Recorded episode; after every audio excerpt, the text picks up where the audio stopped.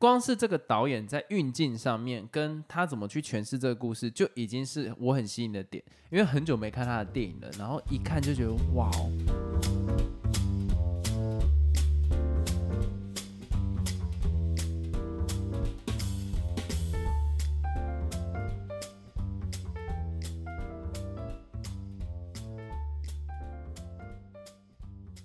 Hello，大家好，我是老陈。还有老司机，森林之王结束了，那我们之前不是有一集在预测说总冠军会是谁吗？那前七强又是谁？然后第一名现在出来了嘛，就是柏林，我们两个都有猜对。Pauling、第二名，邱军、诶，我第二名邱俊，好无聊，你有病是不是？第二名我是猜谁了？你第二名猜会主，我屁啦，猜我不是猜会主吧，你是猜他，你自己回去真的假的听。然后我是猜阿兰，所以我们都错了嘛。嘿，所以我们现在都各拿一分而已，就柏林啊。呃，对，看数学是有多烂，然后第三名是谁？第三名是阿兰，所以你是对的，然后我是错的。哦，我是猜阿兰第三名啊。对啊，好反正你你总共的顺序就只有二三是跟我对调就对了，啊其他都一样。那第四名是谁？第四名就是同理，然后我同理我是猜邱军，对不对？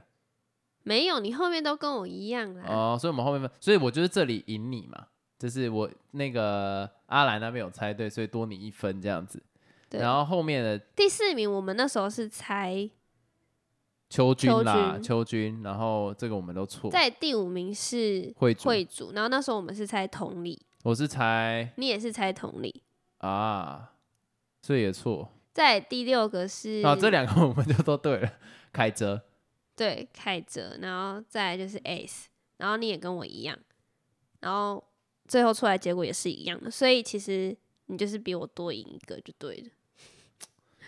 唉，但是但是还好险没有读什么，所以没关系，就只是单纯硬要讲的哎、妈，因为我那个时候就问老陈，我是一个很爱赌的人，就是我常常会说，哎、我跟你讲，那如果怎样的话，你要请我喝饮料，或者我要请你喝饮料，我很爱玩这种游戏。然后那一天我们就有点小争执，因为我记得好像说，如果我赢比较多的话，他要请我喝饮料，但后来他跟我讲没有，所以我也没有办法做任何反驳，因为没有任因为啊，因为没有证据，我跟你讲，没有证据真的很痛苦。好，没关系，我们进到你看完总决赛的感觉。其实我觉得看完总决赛有点难过，为什么？并没有像第二季带来这么大的震撼。就是我觉得第二季的总决赛直播会让人家觉得就是说，哇，就是这么厉害，而且太扯了吧？其实我已经忘记原来第二季的总决赛是直播，我一直以为不是哎、对，你就知道有多强，因为艾薇的那一场表现。可能因为我一直注意着小雨，好无聊，什么烂什么不不不不不，就是 我气到已经语无伦次。就我觉得那时候艾薇的表现已经让别人忘记她是在唱 live，而且忘记是直播，那个真的是太完美，这真的是太扯，扯到你真的会觉得干这个东西是先录好的吧？但是这一次的森林之王总决赛，你很明显可以看到，就是说。嗯，直播跟他们之前唱的有差别哦。会不会是因为总决赛，然后就特别紧张，所以有些就有点失常？有听到就是可能什么柏林说，因为最近好像什么比较累，所以声音比较紧一点，或是发挥也没有办法发挥的很好，就有听到这件事情啊，就是他在节目上有讲。可是我还是会觉得说，但是我单纯以观众的角度来说，酸民吗？不是啦，不是酸民啦，我会觉得比较可惜的点在于，因为前面一切都太好了，包括柏林唱 Scars 啊，那些都太完美了，他还是很完美啊。我觉得是完美。可是有一些酸民就会觉得说啊，靠修音的，那就会变成说前面的你的好的表现反而会被打上一个问号。我觉得因为一集的直播，所有前面的表现都被打上问号，是很衰的。可是第二季带来的效果是，因为最后一集的表现，所以前面都打上了期待值。这两件事情是完全颠倒的。可是第三季的直播就把这个硬伤有点对拉大真的多了很多酸民，超多。我我没有靠腰啦，就是我那个时候在看那个聊天室啊，底下就说啊，所以原来之前的比赛都是靠没修音有啊，哦、大家真的是酸民，好生气哦。因为其实我觉得这一届选手感觉很多都选了不适合他的歌，我发现好多拔拉歌，我其实看得很神奇。啊，这个我觉得可以特别讲一下，就是说，实际上他们有很多他们自己想要选的歌，可是因为版权方没有办法联络到，你要联络写词，你要联络写曲的，然后你要联络那一间公司，可是问题是联络不到人的时候，你就没办法选那首歌，或者人家不同意，所以改一改，最后就会跑到那几首常常比赛听到的歌。就觉得很不适合他们，就对，然后又刚好这一次就是你知道失常或怎样就不适合嘛，所以我觉得都很合理。好啦，来来，等我一下，酸民要上升了，我要来 直接讲，在看《森林之王》最后一集的时候，那个阿兰唱的那个《以父之名》，真的难听呢、这个真的护航不了、这唱什么东西啊？尤其他背对观众的时候，我真的快疯掉了。他那个已经是完全失控在乱唱，然后再来那个柏林，我觉得其实发挥的还是很好，可是就听得出来，声音很死，不是声音很死，就我觉得他的层次还，声音有卡卡的、啊，就觉得没有很松的感觉。你在讲的是他假音的部分了，他没有像以前他的真假音的比例这么完整，就可能以前真音是呃音量大概在呃七十五趴，假音可能会弱一点点，可能大概六十五到七十，可是这次很明显会觉得啊，他的真音可能七十五趴的时候，他的假音只剩下五十甚至四十五，就那个音量上会有区别。哦，你可说没有做到点的那种感觉，对，可是以正常我们以前在听他的歌的时候，包括听他直播在唱，其实他那个音量区别是很少。可是他这次换假音，其实假音是他很强项的一个武器，可是就会变得有一种落差感。那这在直播就会是一个硬伤，你知道吗？所以，但我觉得柏林这次也没什么问题。可是我就觉得说他选了一个他也是实至名归啦。实至名归，可是我觉得他选了比较没那么适合的。对啊，就选错歌嘛，前面那一首蔡依林的，其实我有被感动到，就是倒带哦。不是倒干倒带那个爆音的那个，哦不要不要，你 差点还有酸民上升哦，你注意哦。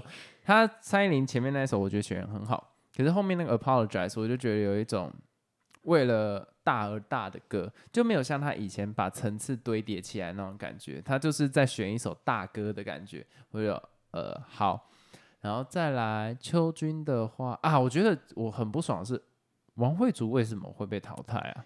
对，其实我真的很还蛮喜欢他，我觉得他算是一个很真诚的人。我没有在喜欢他这个人呐、我我关我屁事，我在听的是他音乐，我觉得他那一首值得因为他进前的音乐。有他的故事啊，你就会觉得特别心疼他，你知道吗？你觉得特别有代入感。不是心不心疼的问题啦，我单纯就只是觉得说他酸民、啊，酸你妈啦，我就觉得阿兰跟他比起来，阿兰那到底是什么东西？那个到底在唱什么？我没有在说阿兰其他作品，阿兰其他作品我很喜欢，可是他那一首《以父之名》真的难听到爆哎、我完全到底想表达什么？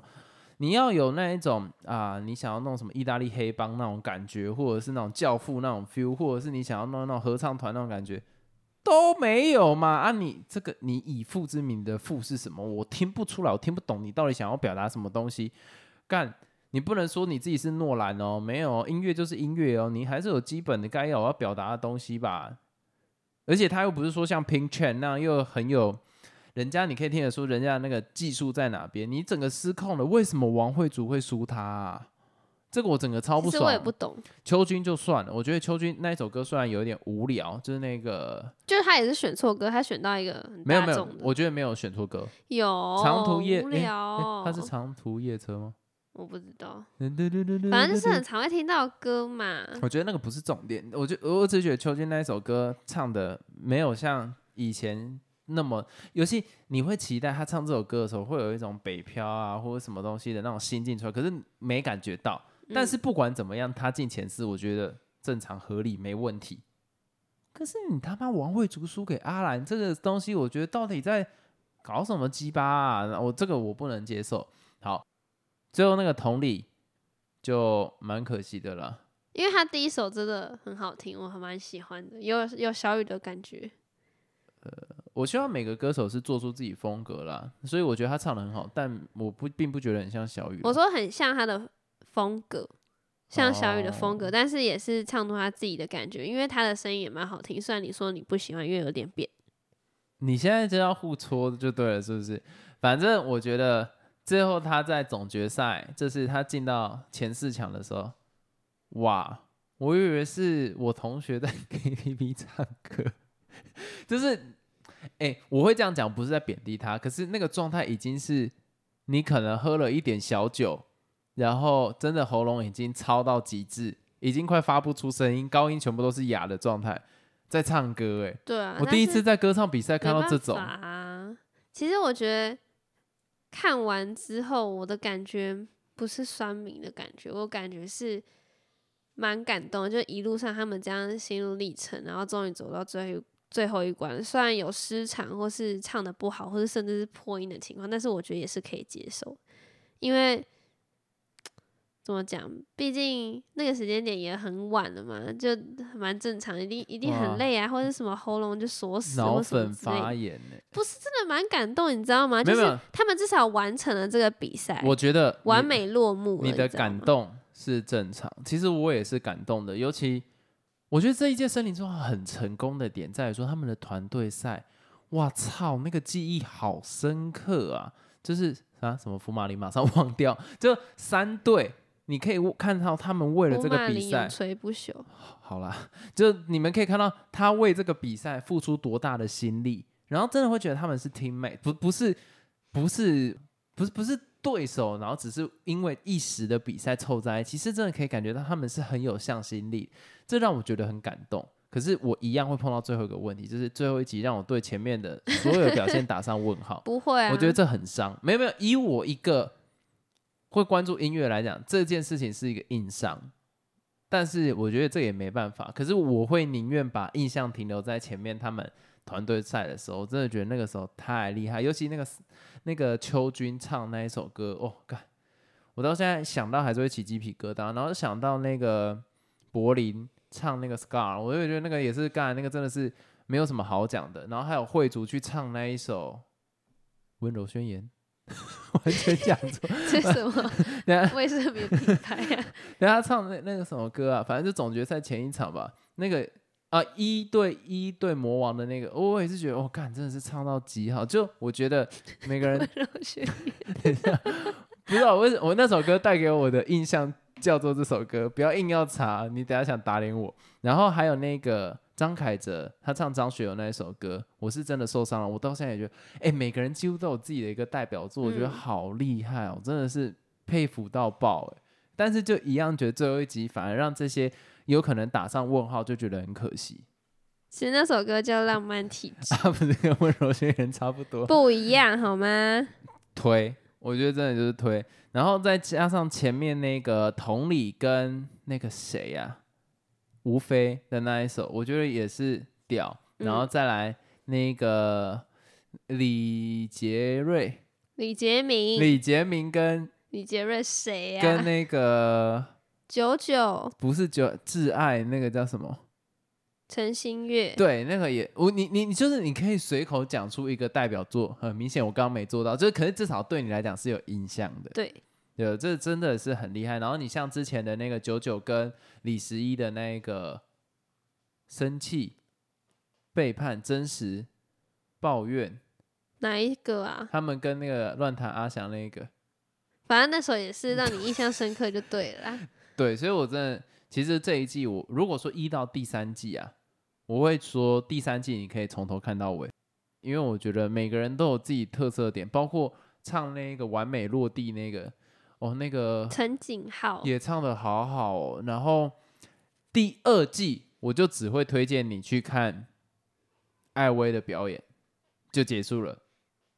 然后还有那个有一对舞者，然后他们开始唱歌，那个唱蔡依林那首歌叫什么？甜蜜蜜啊，天多了多了，就是那那个我也会觉得就是推那两边。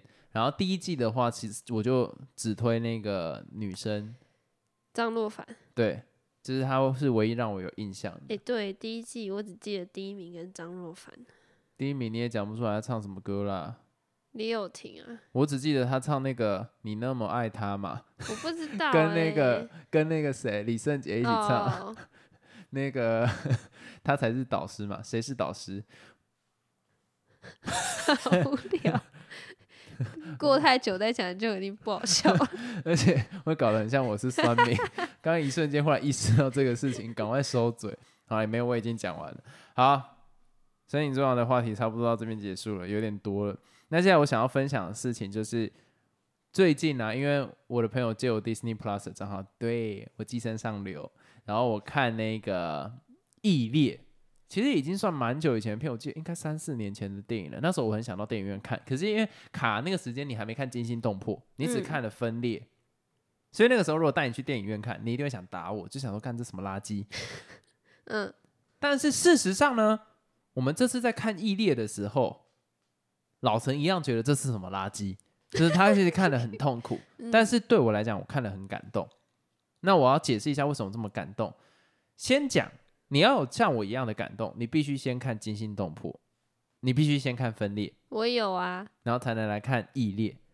那如果你都看了这些，你一样 get 不到这个感动，That's your problem，不是我的问题，你懂的意思，也不是导演的问题，因为实际上我现在看电影看那么多了，好啦，也不能讲真的很多啊，就是有看一定数量电影之后，吸引我的已经不是电影本身的故事，是里面导演的风格，像是我会很喜欢看那个诺兰的电影。然后像我很喜欢看啊，之前都讲过了啦，就是可能像是昆汀·塔伦提诺啊这些，我会喜欢看他们的电影，就是因为他很有风格。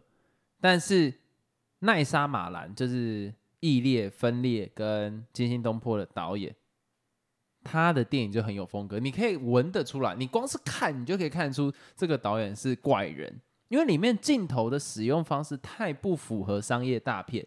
就包括他会直接把镜头放在变成说你以主角的视觉在看事情，哦，然后或者他镜头很多变，而且、哦、你要想他厉害的点在于说，他拍《异列》的时候，实际上他有一点想说，有点像续集的概念，可是一开始会让你觉得有点怕怕的。你想要它里面没有出现鬼，它里面也没有出现什么东西，可是会让你很紧张。一开始哪对个地方？在我们一开始在看《异列》的时候，不是你说，呃，他他会不会等一下怎样？哦，想起来了，因为一开始是先拍那个光头嘛，对然后他绑架四个女生的时候，对对，对对对对对。然后你会因为这件事情紧张，因为我想要他的第二集，因为第二集实在太恐怖了，你知道吗？呃，就他给人的形象就是恐怖，哦没有了，我没有在想他第二集的形象，我主要是以第一直觉他带给我的感受，所以对啊，对啊，光是这个导演在运镜上面，跟他怎么去诠释这个故事，就已经是我很吸引的点。因为很久没看他的电影了，然后一看就觉得哇哦，我现在忽然很喜欢这种很，我可以说他的拍摄手法有点 old school，甚至那个现在在拍有关超级英雄题材的里面。你说他是超级英雄吗？一个身体很容易 broken，就是然后另外一个会变成野兽跑来跑去，然后也没跑很快，力气也没多大，然后那个那个男主角他的能力也没到多强，就两个做来根本一点超能力的感觉都没有。可是你一样会看的，没没有你就觉得很无聊。但是然后他还是会愿意拍这样的题材，用他自己的风格，而不是漫威那种很大片，然后就是什么。而且我很开心是他最后没有真的到那个东京塔那个地方，就是新盖。如果真的到那边，就会变得很像什么蜘蛛人啊，这样打哦他就哎、我还以为他会去耶，我想说，那你干嘛提这个啊？我会有失落的感觉，你知道吗？不会，我反而喜欢这个样子，就是出乎你意料之外嘛。啊，奈莎马兰的电影很长，就会有这样子这样的那种旋转，就是呃，那叫 twist，我我不知道那个要怎么讲啊。以电影的角度来讲，反转，它反转剧情这个样子。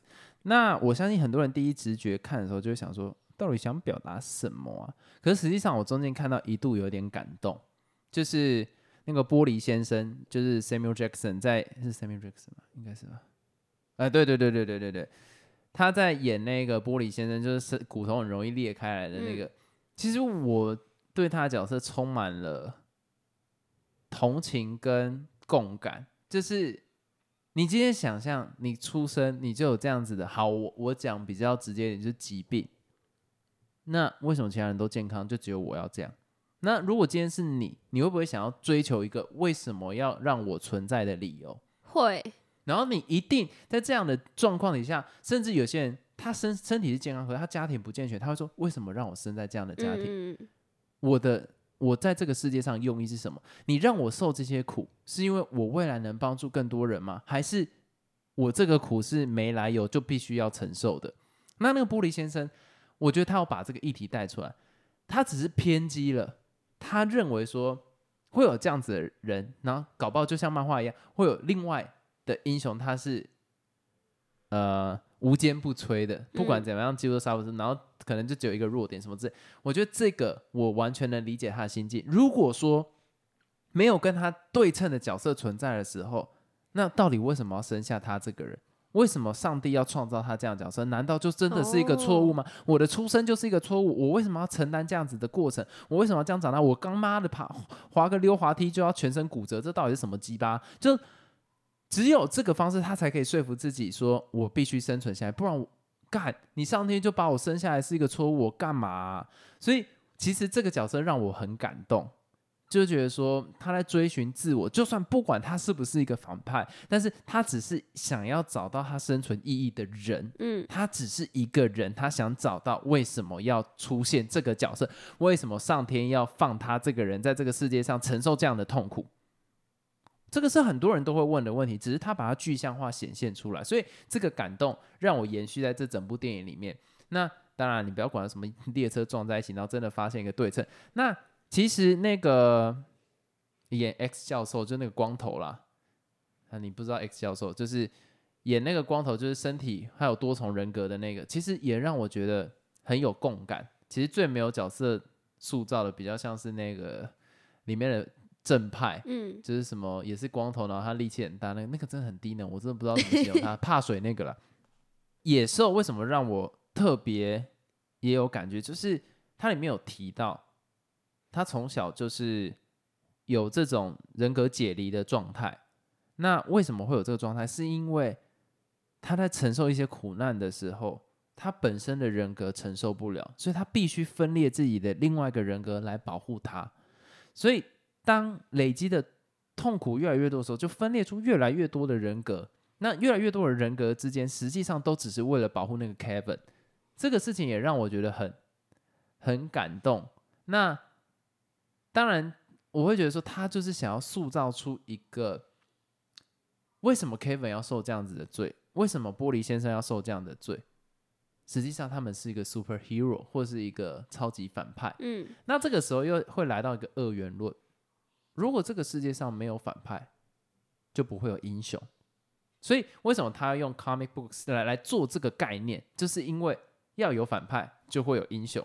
那这件事情就发生了，所以他们的存在都是有意义的。哦，让我很感动的在于说，真的这个导演赋予这些，我刚刚差点讲残疾人士，就这个导演赋予这些呃很质疑自己为什么存在一个活着的意义，或者是他存在的价值。光是这件事情，我就非常欣赏这个导演。其他我已经懒得管他妈剧情多低能，就是这件事情，他让我对他们产生了同情。可是大部分人看的时候不会想到这个层面，对啊，你知道那时候，呃，看完的感觉就是好无聊，怎么最后大家都死掉了？但是后来你讲解完之后，就发现说，哇，我原来是这个意思哦！突然瞬间把这部电影加了蛮多分的。实际上他是不是这个意思我不知道，但是我感觉导演是想表达这件但事情。是我没有看到啊，这其实这就是蛮大的问题了。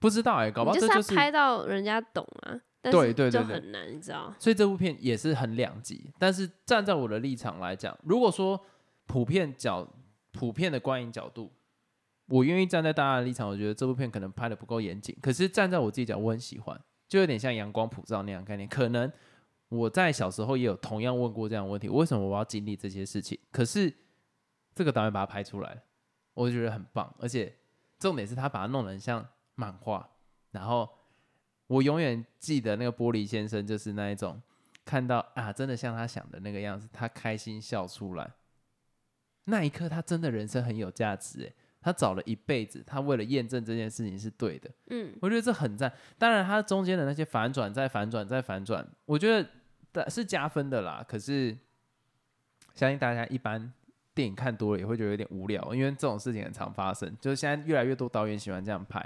可是光是这个点就让我很喜欢。当然，最多人诟病的就是那个三叶草组织，就是有把三个角色都弄死那个。嗯，就想表达什么啊？这个其实我要讲到，就是说另外一个层面啦。这个有点更深入来讲，但是我觉得最后面在讲的事情就是，每个人其实都不要认为自己是没价值的。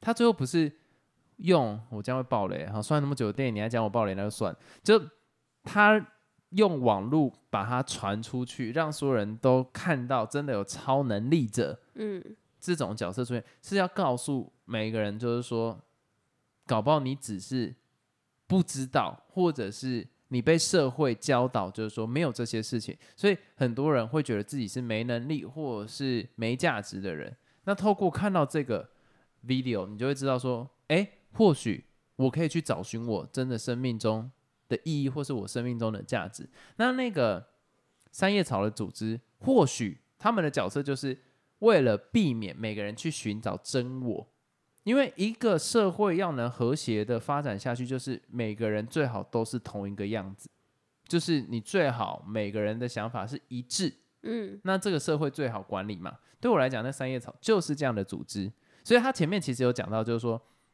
其实你们不发生冲突，我们都不会介入。